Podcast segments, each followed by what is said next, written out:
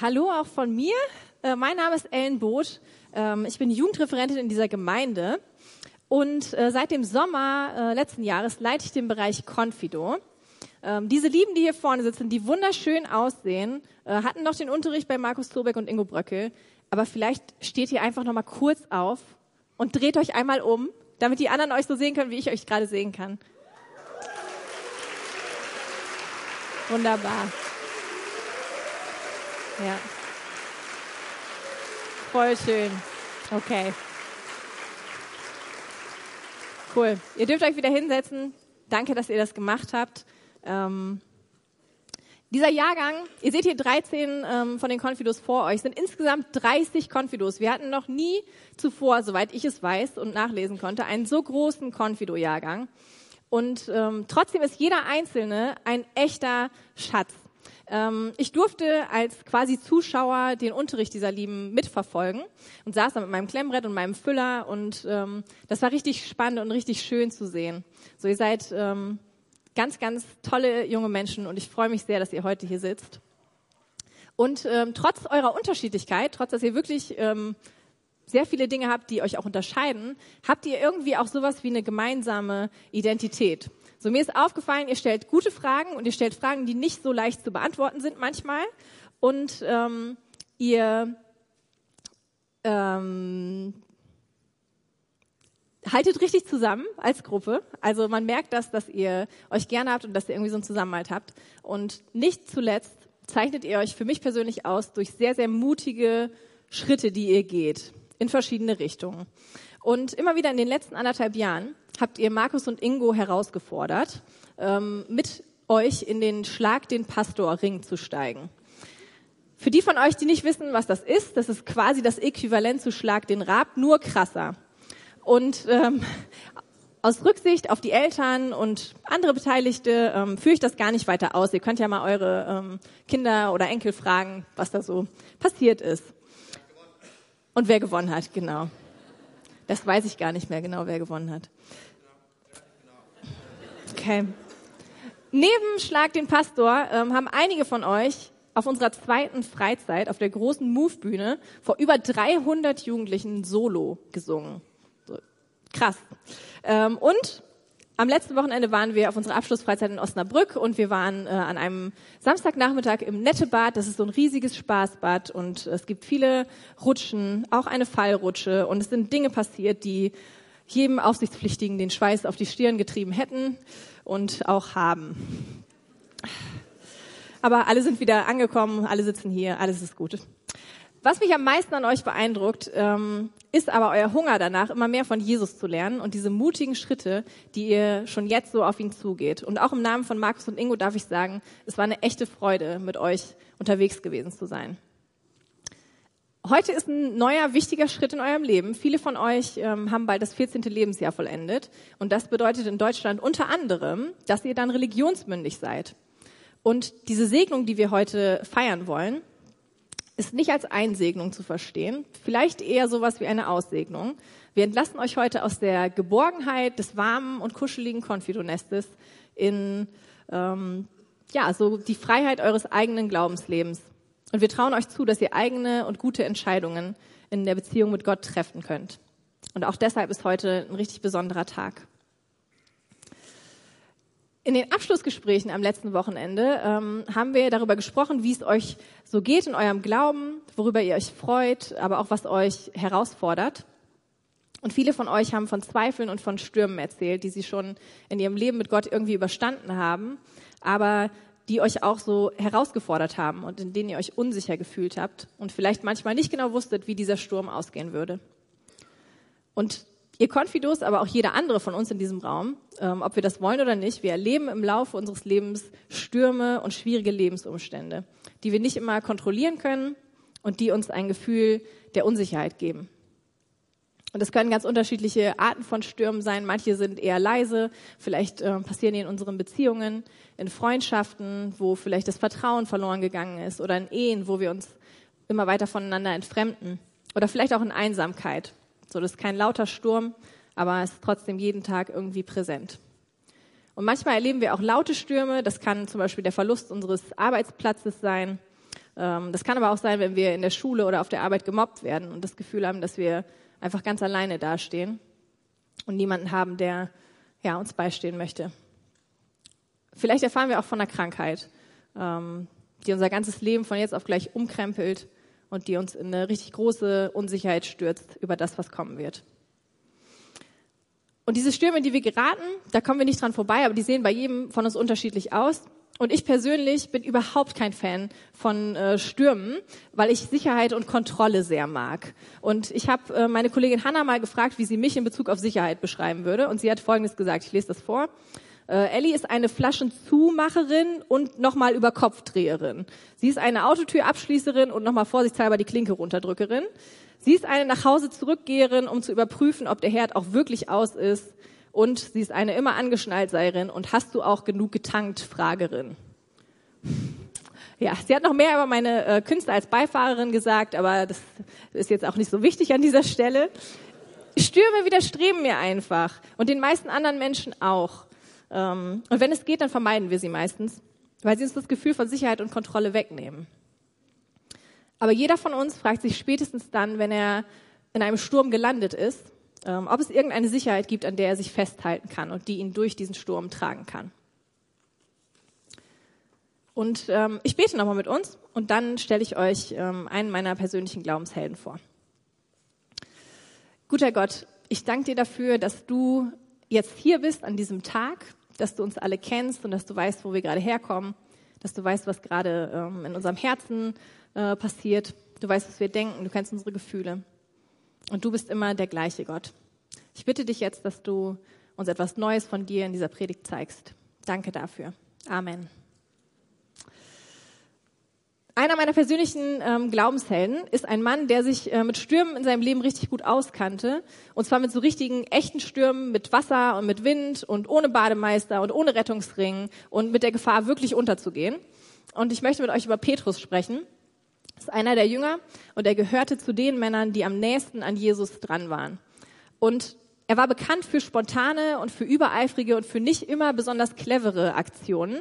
Ähm, aber genauso bekannt war er auch für mutige Schritte, die er in seinem Glauben gegangen ist. Er war von Natur aus eher so ein ungestümer Typ, er war unzuverlässig und er neigte dazu, große Versprechungen abzulegen, die er dann nicht einhalten konnte. Er war so ein Typ, der mit all seiner Kraft, mit all dem, was er war und hatte, sich in etwas rein investieren konnte und dann aber doch wieder die Flinte ins Korn geschmissen hat, bevor er es zu Ende gebracht hat. Er war oft der Erste, der sich für was richtig begeistern konnte und dann aber auch der Erste, der es dann irgendwie wieder hat liegen lassen.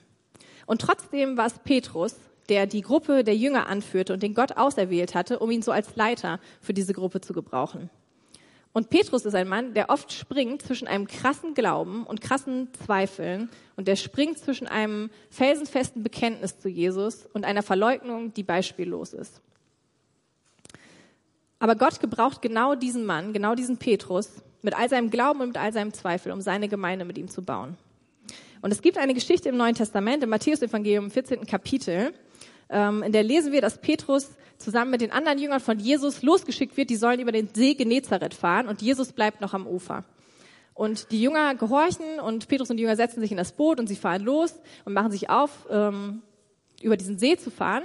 Und als sie schon mitten draußen sind auf dem See, und der hat eher so die Größe von einem kleinen Meer, würde ich sagen, ähm, da bricht ein riesiger Sturm aus. Und sie befinden sich plötzlich in einer richtig krassen Krise. Äh, sie sind auf diesem Meer, es stürmt, die Wellen schlagen hoch, der Wind schlägt hoch und sie ähm, kämpfen um ihr Leben. Und dann ist es mitten in der Nacht, als sie sich noch mehr erschrecken, weil plötzlich sie sehen, dass jemand auf dem Wasser auf sie zugelaufen kommt. Und sie denken erst, es wäre ein Geist. Und dann spricht Jesus zu ihnen und sagt, habt keine Angst, ich bin's. Und sie erkennen ihn. Und ähm, dann ist Petrus der Erste, der reagiert. Und er spricht Jesus an und sagt, Jesus, wenn du's bist, dann ruf du mich zu dir auf das Wasser.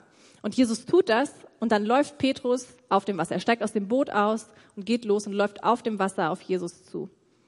Und irgendwann steht im Text, bemerkt Petrus den Sturm um sich herum und er bekommt Angst und er fängt an zu sinken.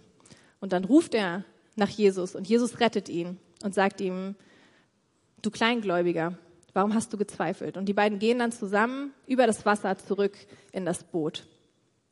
Am Ende dieser Geschichte steht, dass ähm, alle Jünger, die im Boot waren, inklusive Petrus, auf die Knie gefallen sind und ähm, erkannt haben, dass Jesus wirklich Gottes Sohn ist. Und ich glaube, diese Geschichte steckt voller Hoffnung für jeden von uns, der in den Stürmen in seinem Leben nach einer echten Sicherheit sucht, die größer ist als der Sturm selbst und die verspricht uns zu retten, auch wenn unser Glaube manchmal nicht ausreicht.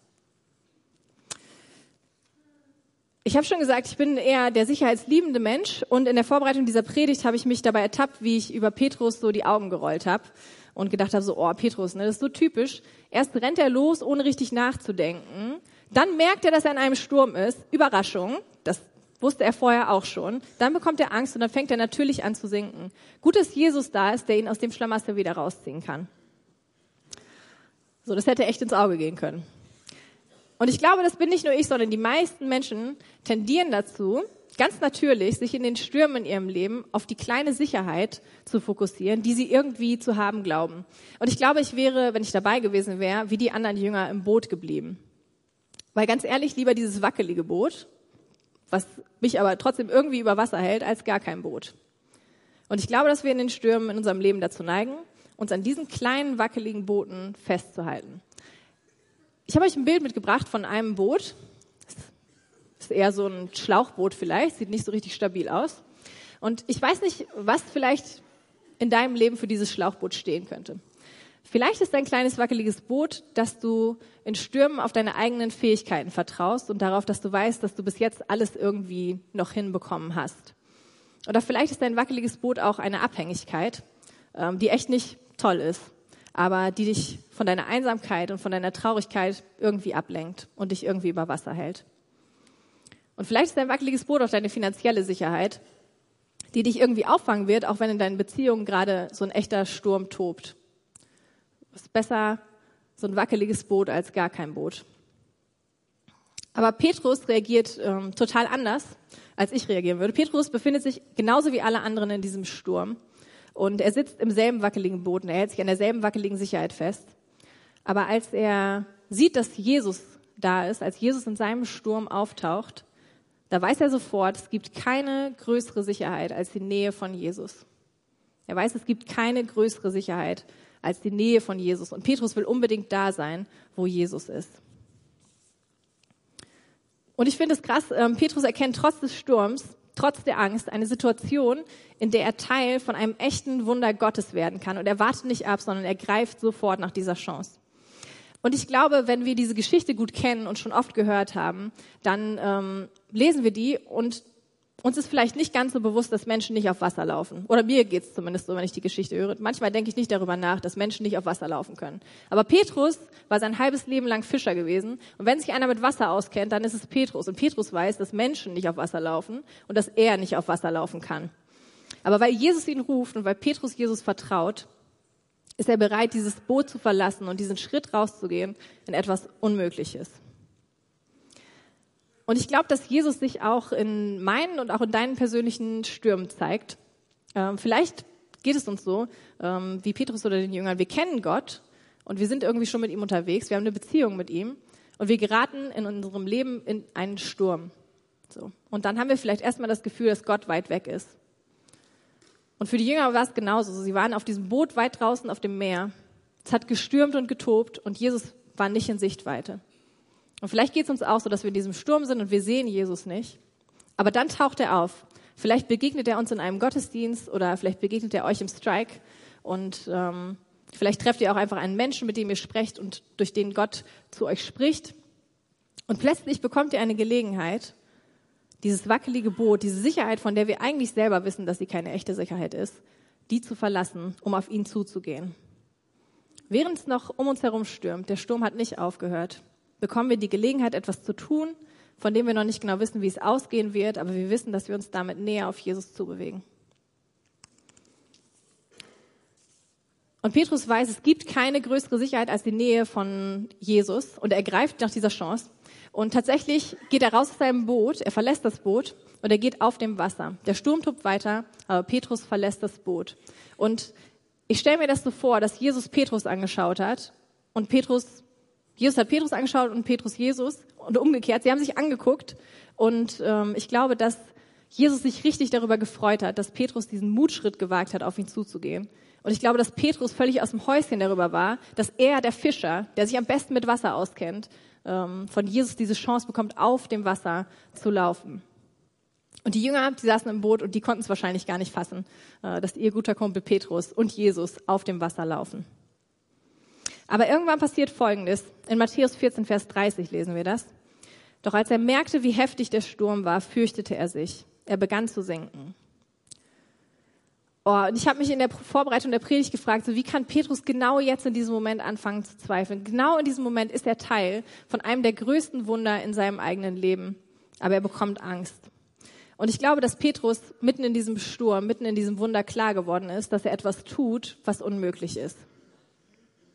Petrus schaut auf die hohen Wellen um ihn herum, auf die Größe dieses Sturms, in dem er sich befindet. Und er guckt weg von Jesus, den er vorher angeschaut hat.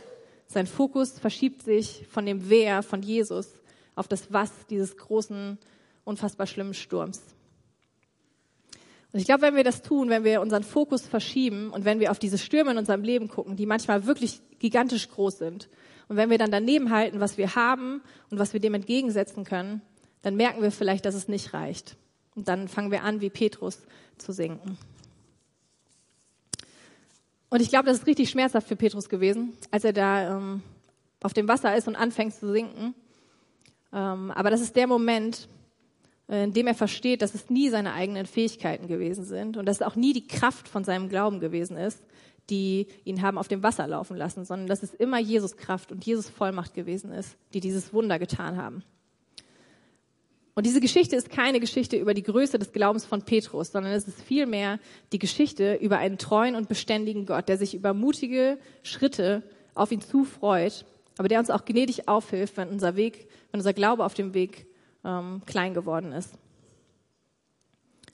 Und da, wo du in deinem eigenen Glaubensleben unterwegs bist, mit deinen manchmal mutigen und manchmal auch zweifelnden Momenten und mit deinen vertrauensvollen oder deinen ängstlichen Schritten, da sind es nie deine Fähigkeiten oder die Kraft von deinem Glauben, die dich auf dem Wasser laufen lassen. So dieses Wunder, etwas richtig Großes zu tun, aus deinen kleinen Mutschritten, das macht immer Gott.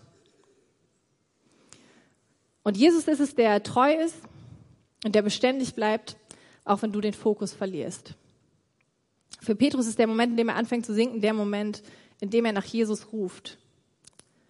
Er versteht, dass er dem Sturm nichts entgegenzusetzen hat und seine einzige Hoffnung, nicht unterzugehen, ist bei Jesus. Sein Fokus verschiebt sich zurück von dem Was dieses großen Sturms auf Jesus, denjenigen, der diesen Sturm beherrscht. Und ihr Konfidos, ihr sitzt jetzt hier und wie am Anfang gesagt, ihr werdet aus dem warmen und kuscheligen Konfidonest entlassen ähm, und ihr geht eigene Schritte, ihr trefft eigene Entscheidungen. Aber vielleicht findet sich nicht jeder von euch in diesem ungestümen und mutigen Petrus wieder. Und das ist echt okay. So in der Geschichte haben wir einen Petrus und wir haben elf andere Jünger, die im Boot bleiben, aber die genauso teilhaben an diesem Wunder, was Jesus tut. Sie bleiben im Boot, aber sie sehen ihren guten Kumpel Petrus, wie er mit Jesus auf dem Wasser läuft. Das ist sowas Krasses und sie sind Teil von diesem Wunder. So nachdem Jesus Petrus aus dem Wasser gezogen hat, steigen die beiden wieder ins Boot und der Sturm legt sich und alle, die im Boot sind, also Petrus und alle anderen Jünger, ähm, sie bekennen, Sie, sie, knien sich hin, sie bekennen, Jesus, du bist wirklich Gottes Sohn. Und so wie nicht jeder von den Jüngern aus diesem Boot ausgestiegen ist, ähm, bist vielleicht auch du nicht der oder die Erste, die diese großen und mutigen Schritte auf Jesus zugeht. Aber du darfst wie die anderen Jünger auch teilhaben an diesem Wunder. Und du darfst teilhaben an Wundern, die Gott in dem Leben von Menschen tut, die dir zum Beispiel nahestehen und an denen du beteiligt bist. Durch diese Erfahrung darfst du dich stärken lassen in deinem Glauben und wachsen so wie die Jünger es auch getan haben. Und es ist erst zwei Wochen her, dass wir Ostern gefeiert haben. Und genau der Jesus, der hier mit Petrus auf dem Wasser läuft, ist der Jesus, der an Karfreitag gekreuzigt wurde. Und es ist dieser Jesus, der all seine Sicherheit und all seine Geborgenheit zurückgelassen hat und in den Tod gegangen ist, damit du und ich diese einmalige Möglichkeit bekommen, mit ihm in eine Beziehung zu treten, die uns eine ewige Sicherheit verspricht. Und es ist dieser Jesus, der auferstanden ist und der uns dadurch eine ewige Zukunft in seiner Nähe ermöglicht. Und es ist auch dieser Jesus, der in all unseren Stürmen der gleiche bleibt, der beständig ist und der treu ist, da wo wir mutig auf ihn zugehen, aber genauso da, wo unser Glaube manchmal wankt. Amen. Mein Kollege hat vorhin gesagt, du kannst ja, wenn du dann dran bist, sagen, dass mit deinem Auftreten der Altersdurchschnitt plötzlich von all den Beteiligten in diesem Gottesdienst um ein Dreifaches emporgehoben wird. Charmant wie immer. Ähm, aber er kommt ja auch noch, äh, insofern. Das passt schon. Ich darf an dieser Stelle äh, eine kleine Überleitung zum weiteren, zum nächsten Höhepunkt dieses Gottesdienstes auch an dieser Stelle einmal bringen damit, und das ist uns wichtig, wir alle verstehen, was für uns als Paulus-Gemeinde diese, dieser Gottesdienst bedeutet, dieser Konfigo. Was wir damit verbinden, was nach unserem Verständnis heute hier passiert.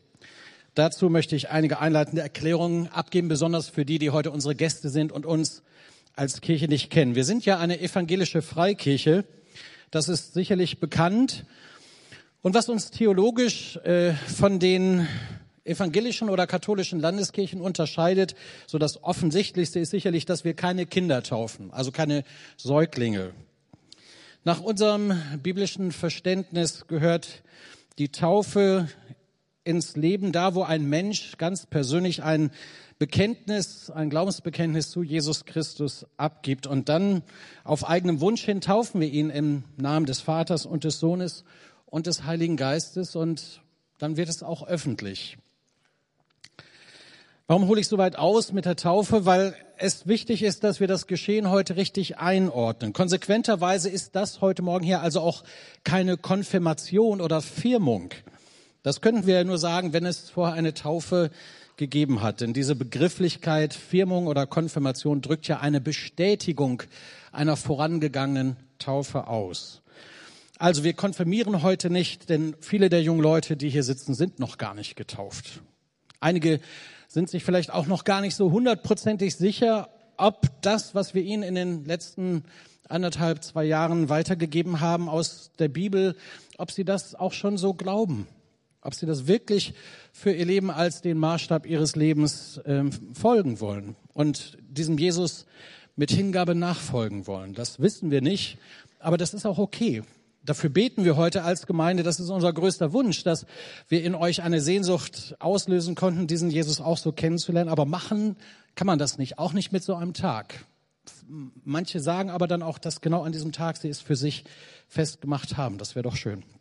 Also erstens, wir feiern keine Konfirmation. Zweitens, das hat die Ellen schon gesagt, wir segnen auch nicht ein, weil wir die Konfidos ja nicht in unsere Gemeinde hineinsegnen oder auch sie heute mit diesem Tag keine Mitglieder unserer Freikirche werden, dann ist dieser Begriff also auch nicht passend. Darum drittens nun die Auflösung kurz und bündig. Wir verstehen diesen Gottesdienst als eine Absolvierungsfeier, ein festliches Abschließen der biblischen Glaubensunterweisung, ein Gottesdienst, den wir feiern als Sendung und Segnung. Und darum geht es jetzt auch gleich in dem nächsten Teil. Wir haben viel miteinander geteilt, erlebt, uns ganz persönlich kennen und auch schätzen gelernt. Ähm, wir lernen Gott kennen und haben von Gott geredet als einen Vater im Himmel, der es gut mit uns meint, der sich uns zuwendet, der was Gutes für uns hat, der uns von Herzen liebt und der gute Gedanken auch für unsere Zukunft hat. Und das sprechen wir den jungen Leuten gleich auch gerne zu. Wir geben euch ein Wort aus der Bibel als ein persönliches Geleitwort mit. Wir beten für jeden mit Namen und sprechen einen Segen über euch aus und glauben, dass da auch was passiert für euch. Neben all den Segnungen und den Umschlägen, die ihr bekommt, ist das jetzt äh, etwas Besonderes von Gott. Und das soll vielleicht als Erklärung auch reichen. Äh, äh fragen Sie uns gerne, wenn Sie noch Fragen haben. Ach so, vielleicht noch eine Ergänzung. Sie sehen hier hinten die Bibeln liegen. Wir schenken den jungen Leuten heute eine Bibel, aber äh, sie werden feststellen, diese Bibeln sind schon ein bisschen angegrabbelt und zum Teil verknickt. Das liegt daran, dass wir ihnen die Bibel schon mal geschenkt haben, nämlich zu Beginn des Unterrichts. Früher haben wir immer am Tag der, damals hieß es noch Einsegnung, äh, bei den privaten Feiern kam einer der Ältesten oder Pastoren vorbei und hat die Bibel überreicht, ein Stück Kuchen gegessen, eine Tasse Kaffee getrunken. Ähm, das machen wir heute nicht mehr so, keine Angst. Ihr bekommt die Bibel gleich heute in diesem Gottesdienst überreicht und ähm, da sind zum Teil ja schon Knicke drin und da sind einige Bibelverse markiert, denn ihr habt in den letzten anderthalb Jahren diese Bibel als ja Arbeitsbuch auch schon in den Händen gehalten. Ihr kennt euch also schon. Das ist uns aber wichtig, dass die Bibel so ein Zentrum ist. Das ist ja gut so. Es soll ja ruhig ein Lebensbuch sein, nicht nur ein Lesebuch. Also, wir wollen euch mit diesem Wort Gottes Gutes mitgeben. Und bevor es jetzt zu den persönlichen äh, Segnungsgebeten kommt, ein paar allgemeine Worte aus diesem Buch der Bücher, die uns alle angehen, aber besonders auch für euch nochmal an dieser Stelle Platz finden. Ich möchte euch das sagen, jeder einzelne von euch, ihr seid Geliebte Gottes. Dieser große Gott, der liebt euch so sehr, dass er seinen Sohn Jesus Christus in die Welt gesandt hat. Johannes 3, Vers 16, nicht? Das könnt ihr ja alle auswendig. Haben wir mal gelernt. Wer möchte es mal schnell aufsagen? Oh, diesen Moment liebe ich. Die haben alle jetzt sehr erschrocken geguckt. Nein, keine Peinlichkeiten. Aber Johannes 3, Vers 16, so der Vers der Bibel. So sehr hat Gott die Welt geliebt. Dich, jeden einzelnen von uns, dass er seinen Sohn gab, damit alle, die an ihn glauben, nicht verloren werden, sondern das ewige Leben haben. Das ist das Zentrum des Evangeliums. Gottes Liebe für euch. Und dann der Gedanke, dass wenn wir nach ihm trachten, Matthäus 6, Vers 33, nach ihm fragen, ihn an die erste Stelle unseres Lebens stellen, dann heißt es da, trachtet zuerst nach seinem Reich und nach seiner Gerechtigkeit. Dann wird euch alles andere, worum ihr euch sorgt, was euer Leben ausmacht, alles andere wird euch zufallen aus den guten Händen Gottes. Also Jesus soll erste Priorität haben. Das Wort Gottes hat einen hohen Stellenwert. Wir werden ermahnt und ermutigt im Kolosserbrief, Kapitel 3, Vers 16. Lasst das Wort Christi, lasst das Wort Gottes reichlich unter euch wohnen. Lebenswort, nicht nur Lesebuch. Oder im Philippa 2, Vers 16. Da heißt es sogar konkret, das ist, ihr seid Kinder Gottes und scheint als Lichter in der Welt. Darum haltet fest an diesem Wort des Lebens. Darum die Bibel auch an diesem Tag. Und zuletzt zwei Verse aus dem Alten Testament, da hatte dieses Wort Gottes auch schon Bestand und einen hohen Wert. Im Psalm 119 fragt einer, wie kann ein junger Mensch seinen Weg gehen? Und die Antwort ist, wenn er sich hält an Gottes Wort, dann kann es gelingen. Das ist ein guter Maßstab und der gleiche Psalmist schreibt im Psalm 33, Vers 4, das Wort des Herrn ist wahrhaftig und was er zusagt, das hält er gewiss. Darauf kann man bauen. Amen.